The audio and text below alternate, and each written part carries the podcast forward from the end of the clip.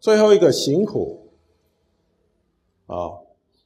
它不是快乐的，但是它也不是痛苦的，它就是一种中性的状态，嗯，存在本身，嗯，存在本身，像我们现在的存在是一切苦的，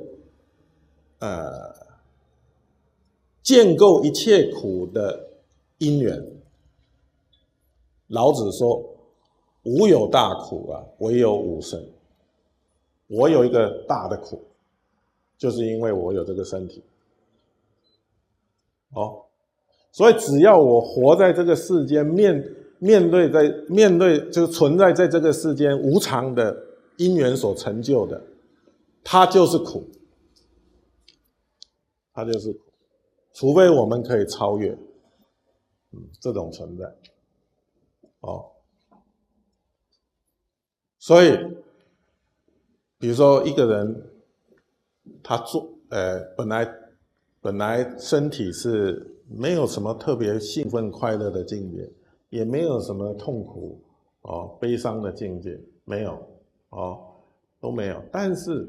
随着因缘的转变，他可能变成是快乐的兴奋快乐的境界。但是也随着因缘转变，可能会变成啊，身体可能有一些病痛，或者心理上有一些沮丧、悲伤等等这些苦，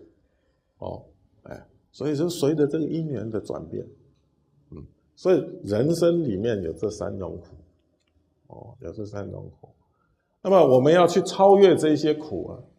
哦，我们要去超越这些苦，唯有先认识它，你先从认识开始，了解它。它是怎么升起的？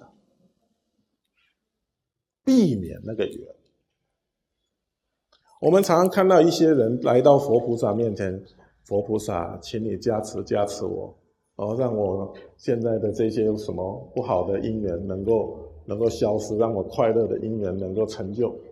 哦，我们常在求佛菩萨这件事情。当然，佛菩萨也很慈悲，会帮助我们，就好像父母亲看到他的子女。哦，面对生命的一些困顿的时候，他会想要帮助他。哦，但是我们要想一想，我们求人不如求己啊。嗯，求人不如求己。哦，因为创造苦的因缘是我啊，不是别人的。哦，佛菩萨可以帮助我们解决那个果，但是我们不断在创造那个因，对吧？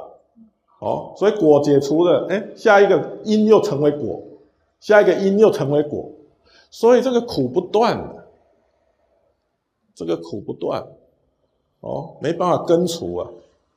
没有办法根除，所以不是外求，应该要内求，我们要祈求佛菩萨，先求求自家的佛，